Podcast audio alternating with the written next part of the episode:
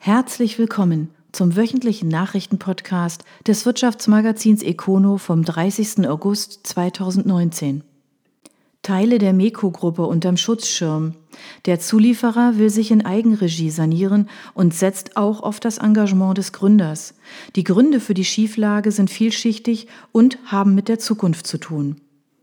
Villingen-Schwenningen, Dauchingen, Bad Dürrheim. Die zur MECO-Gruppe gehörenden Unternehmen MECO Kunststofftechnologie, MECO Energiesysteme sowie die MECO Elektronische Systeme haben Gläubigerschutz beantragt und setzen auf ein Verfahren in Eigenverwaltung.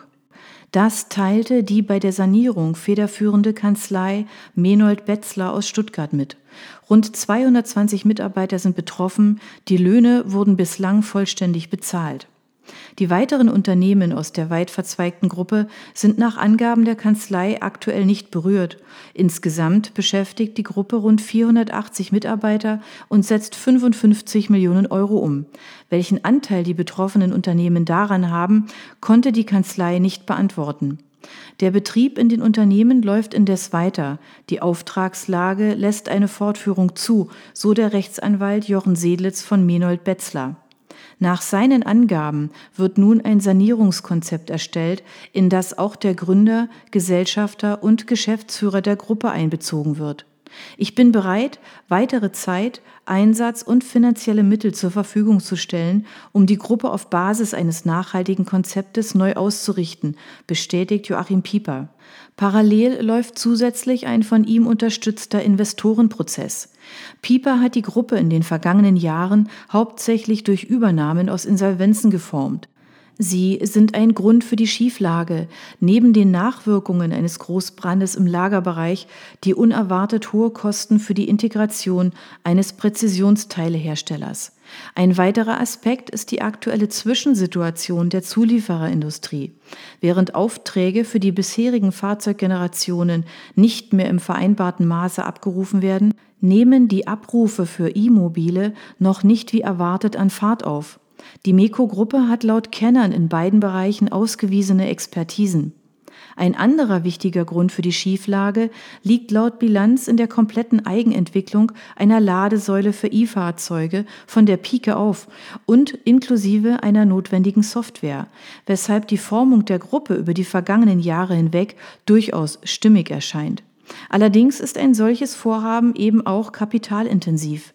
Andererseits gilt dieses aufgebaute Know-how in Entwicklung und Produktion nun als wichtiges Pfund für die Zukunft der Unternehmen. Reichenau wird plastikfrei. Die Erzeugerorganisation investiert in weltweit einzigartige Maschinen. Das Gemüse kommt in flexible Pappschalen. Eine Herausforderung sind aber die Gesetze. Reichenau. Man merkt im Gespräch Christian Müller an, welchen Stellenwert das Projekt für den stellvertretenden Geschäftsführer der Erzeugerorganisation Reichenau Gemüse hat. Seit gut zwei Wochen arbeitet eine nach seinen Angaben weltweit einzigartige kunststofffreie Verpackungsmaschine in der Halle. Einen mittleren fünfstelligen Betrag hat die Genossenschaft bislang investiert, mit dem die Gemüse künftig plastikfrei an die Händler geliefert werden sollen. Allerdings ist das leichter geschrieben als umgesetzt, vor allem da Gemüse von Natur aus eben unterschiedlich ist. Müller, schon allein bei den Tomaten gibt es je nach Sorte und Saison verschiedene Größen. Bislang setzt man deshalb auf Pappschalen, die mit einer flexiblen Plastikfolie überzogen werden.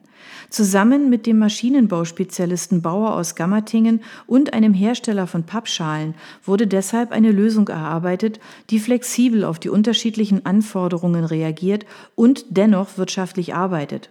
Vom aktuell laufenden Probebetrieb zeigt sich Müller überzeugt, der Umstieg kann gelingen.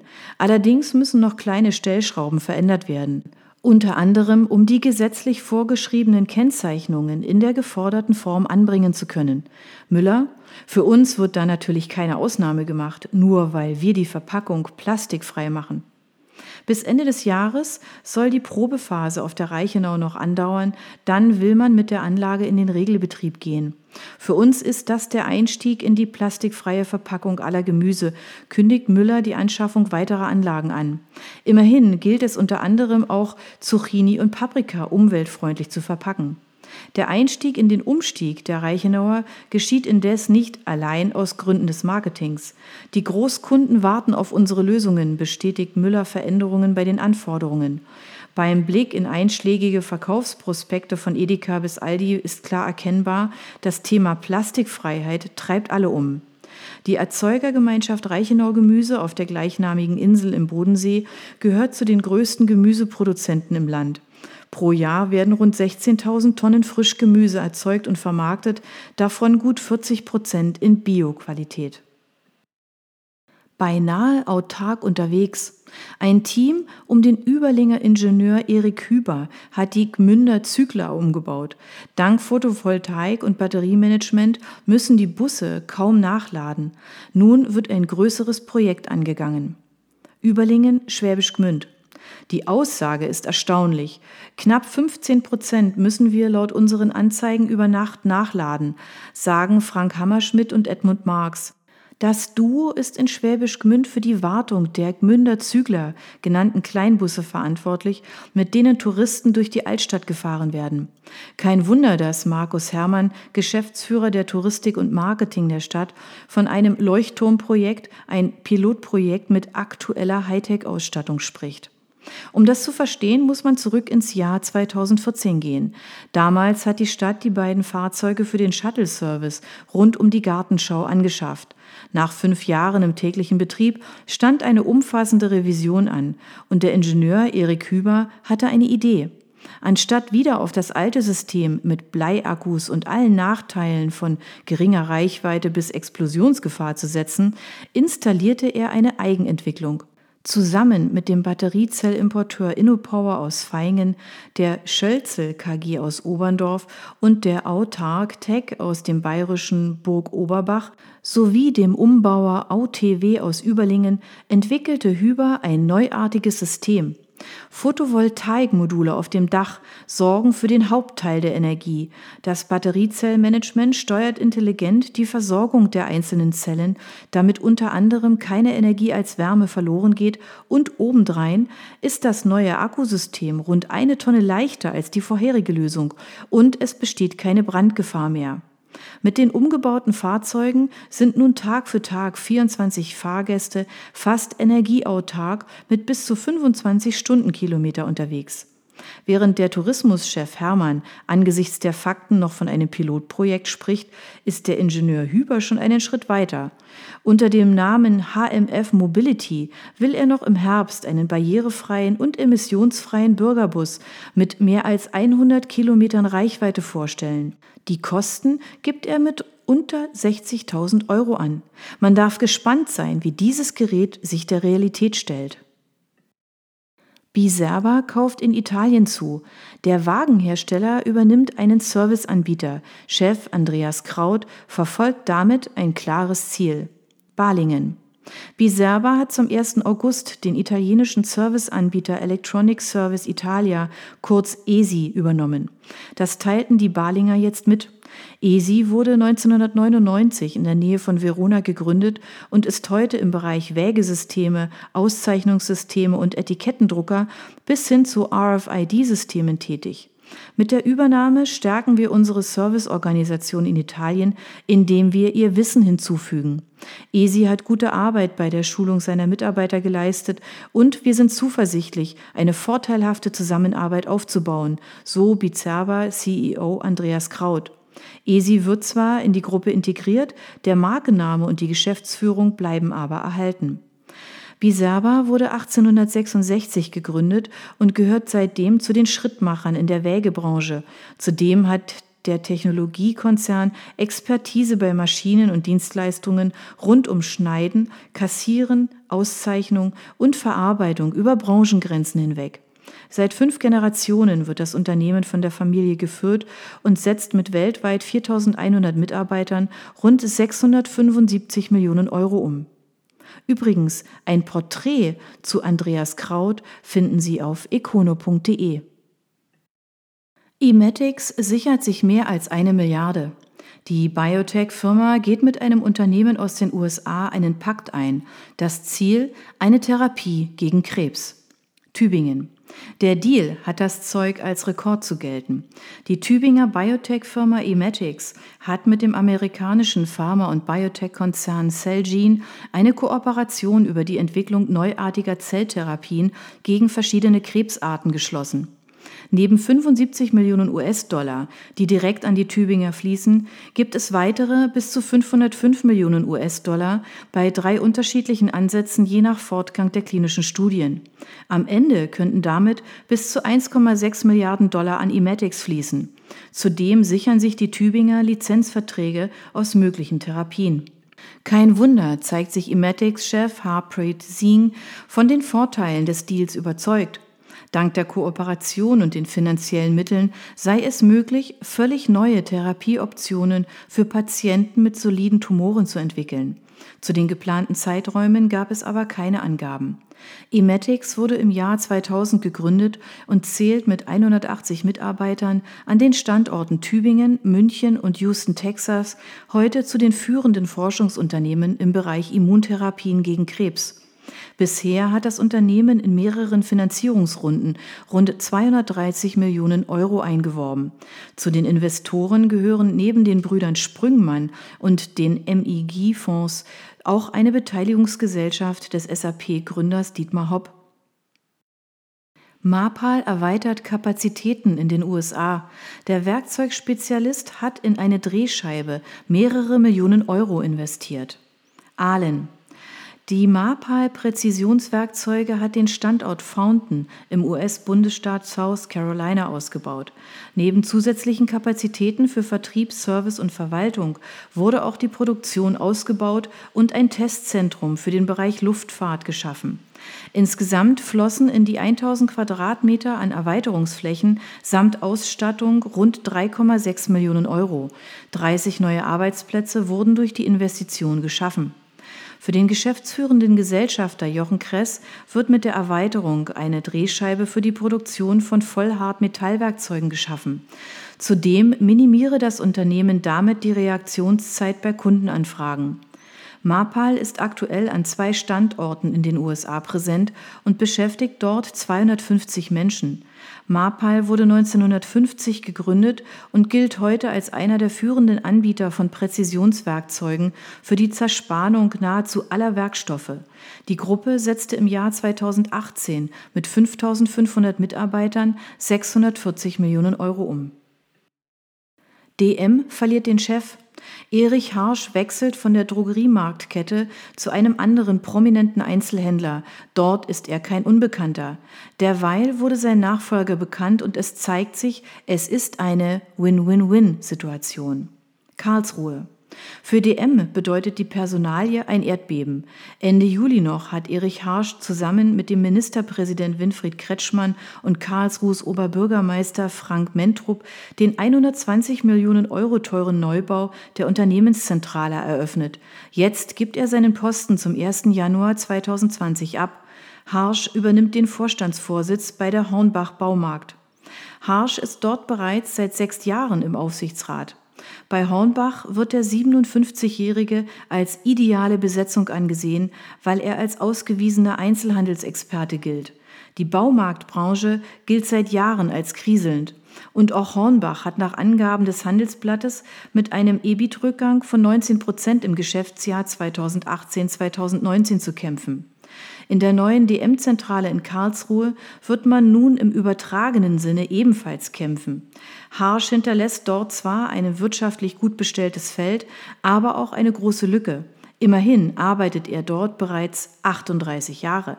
Harsch fing 1981 als IT-Experte an, arbeitete sich hoch und übernahm 2008 von Gründer Götz Werner den Chefposten. Als schönes Eigengewächs bezeichneten Branchenkenner damals die Personalie, wobei Harsch auch Ellenbogen beweisen musste. Im Aufsichtsrat von DM saß damals nicht nur Götz Werner, sondern auch Mitgesellschafter Günter Lehmann. Die beiden waren sich alles andere als grün. Derweil hat man bei DM gegenüber dem Handelsblatt die Nachfolge an der Spitze bestätigt. Christoph Werner soll zum Jahresbeginn den Chefposten übernehmen. Der 46-Jährige ist der Sohn von Gründer Götz Werner und bereits seit 2010 nach Stationen bei Tegut und L'Oreal in der neunköpfigen Geschäftsführung bei DM tätig. wobei Harsch bei der Personalie betonte, er habe Christoph Werner selbst und bewusst ausgesucht, nicht der Vater habe ihn entsandt. Branchenkenner spekulieren bereits seit Jahren, wann der Sohn in die Fußstapfen des Vaters treten wird. Immerhin lief alles auf ihn als oberstem Chef hinaus. Vor diesem Hintergrund ist die Berufung von Harsch zu Hornbach eine Win-Win-Win-Situation. Der Weg für Christoph Werner ist frei, Harsch kann gesichtswahrend gehen und die Baumarktkette erhält einen Chef, der die internen und externen Strukturen bereits bestens kennt. Übrigens, Stets aktuelle Personalien finden Sie auch in unseren Online-Dossiers. Schauen Sie gerne auf econo.de vorbei. RIB kauft erneut in den USA ein. Softwarefirma übernimmt die Mehrheit an BSD. Stuttgart. Das auf die Bauwirtschaft spezialisierte IT-Unternehmen RIB übernimmt die Mehrheit am US-amerikanischen Softwareunternehmen Building Systems Design, BSD. Nachdem RIB bereits im Juni für 38 Millionen Euro die Mehrheit an einer IT-Firma aus Atlanta übernommen hatte, zahlt die Firma nun knapp 24 Millionen Euro für 60 Prozent der Anteile an BSD.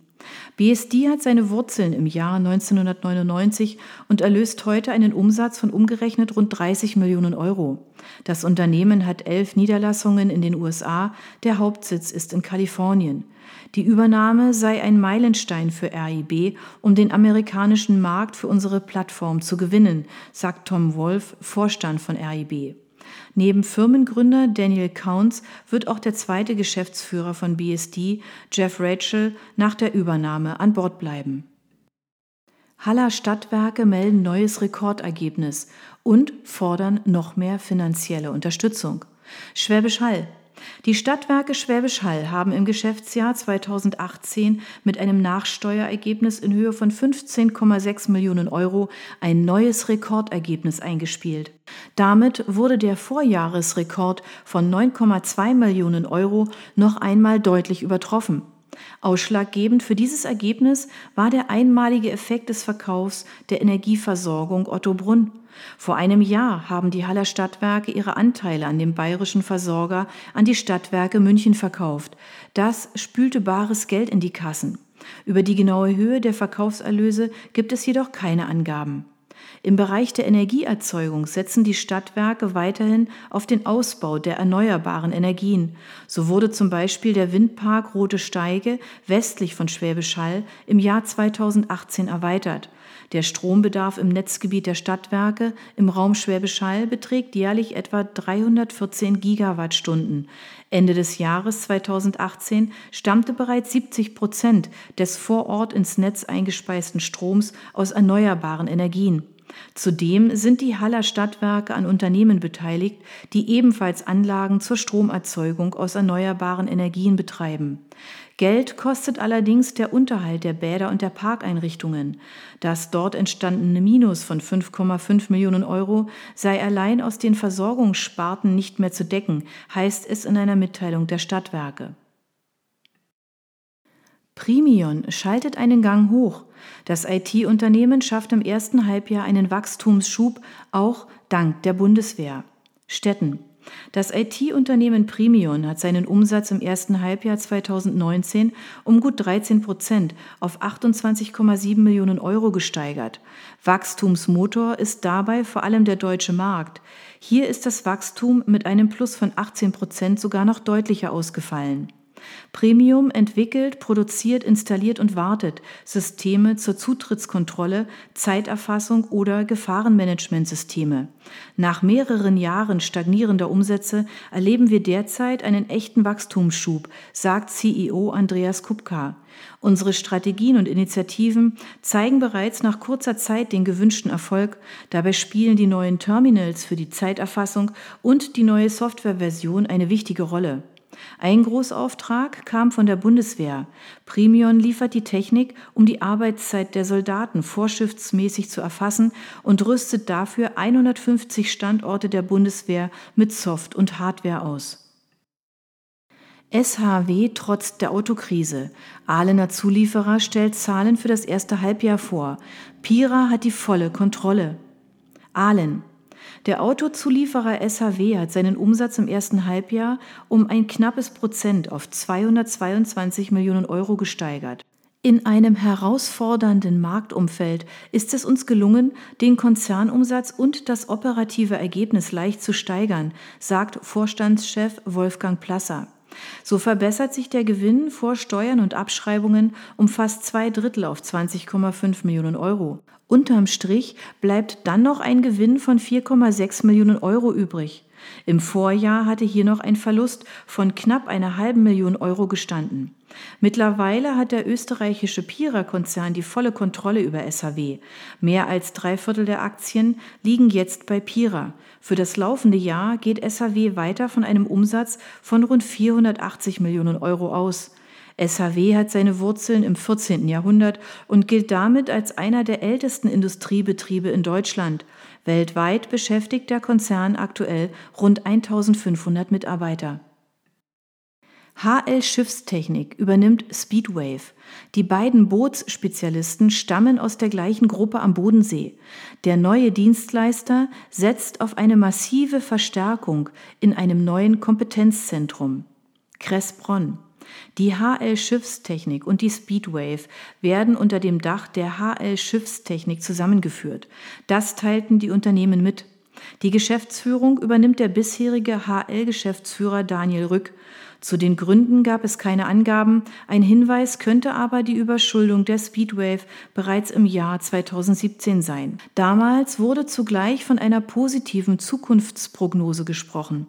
Das neue Unternehmen gilt als wichtigster Ansprechpartner rund um alle Aspekte des Bootssports am Bodensee. Der Zusammenschluss soll nicht zu Lasten der Mitarbeiter gehen, die mehr als 35 Menschen bleiben in Lohn und Brot. Geschäftsführer Rück spricht sogar davon, die Zahl der Mitarbeiter in absehbarer Zeit weiter aufzustocken. Dies auch vor dem Hintergrund, das Geschäftsmodell massiv in dem Bereich Bootselektrik und Elektronik auszubauen. Daniel Rück plant den Aufbau eines Kompetenzcenters Yachtelektronik, Nachtsichtkameras, hochmoderne Sicherheits- und Alarmsysteme sowie die immer beliebter werdenden Smart-Boot-Lösungen mit dem Einschalten der Heizung oder der Kühlschränke und Klimaanlagen via Smartphone sind die Zukunft. Unter dem Namen Speedwave und SPW werden parallel künftig eigene Bootsentwicklungen und Yachten anderer Hersteller vertrieben werden. Die beiden Unternehmen HL und Speedwave sind Teil der Mehrzweckgruppe, die von Walter Schildhauer in der Marina Ultramarin in Kressbronn formiert wurde. Zu den weiteren Unternehmen gehören die Raikon, ein Spezialist zur Herstellung und Entwicklung von Sitzen und Leichtbausystemen, sowie die SPW Yachts, die vor allem mit Yachten handelt. Toast kauft zu. Das Projektmanagement-Unternehmen übernimmt von der Lava Energy die Anteile an der Scholze Lava Consulting. Pforzheim, Leinfelden, Echterdingen. Aus der Scholze Lava Consulting mit Sitz in Leinfelden, Echterdingen ist mit der Übernahme die Scholze Toast planen und beraten geworden. Das teilte die Toast Holding aus Pforzheim mit. Mit der Übernahme setzen wir unsere Wachstumsstrategie im Projektmanagement konsequent fort, sagt der geschäftsführende Gesellschafter Florian Toast. Die Holding hält nun 76 Prozent an dem Unternehmen, die mehr als 20 Mitarbeiter wurden übernommen. Zu den weiteren Details gab es keine Angaben. Die Scholze Lava ist ähnlich aufgestellt wie die Toast Projektmanagement. Die Spezialisten kümmern sich um Projekte aller Art in den unterschiedlichsten Branchen, vom Automobilbau über Energieanlagen bis zu Immobilien. Scholze Lava bringt zudem Expertisen im Bereich Tourismus, Facility Management sowie digitalen Planungs- und Informationssystemen mit. Die Toast-Gruppe beschäftigt an 21 Standorten rund 450 Mitarbeiter. Im Geschäftsjahr 2017 wurde ein Rohergebnis in Höhe von 35,5 Millionen Euro erwirtschaftet.